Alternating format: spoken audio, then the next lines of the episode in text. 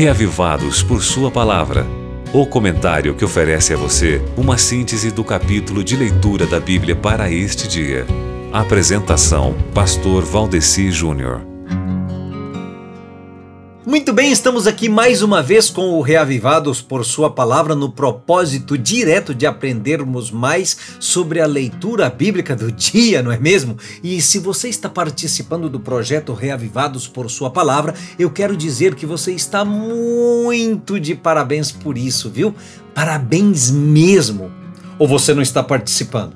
Bom, mas se você pelo menos já se dedica a ouvir aqui a Rádio Novo Tempo e o programa que comenta o Reavivados, eu também quero lhe parabenizar pelo seu desejo de conhecer melhor a palavra de Deus. A comunhão com Deus mediante sua palavra oferece a suprema sabedoria para esta vida e para a eternidade. Ontem nós começamos a ler o livro de Provérbios, que muitos chamam de Provérbios de Salomão, né? Só que, apesar de que o título desse livro hoje em dia seja Provérbios de Salomão, acredita-se que não foi só Salomão que escreveu tudo o que tem nesse livro, não. Salomão ele deve ter escrito assim a maioria dos provérbios, mas você tem provérbios de outros autores também nesse livro. Por exemplo, nos capítulos 30 e 31, a gente tem as palavras de Agur e de Lemuel. Agora, o capítulo proposto para hoje é Provérbios 2,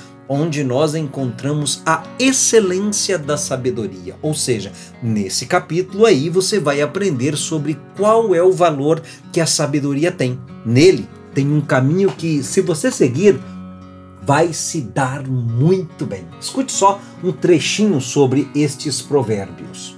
O bom senso o guardará e o discernimento o protegerá.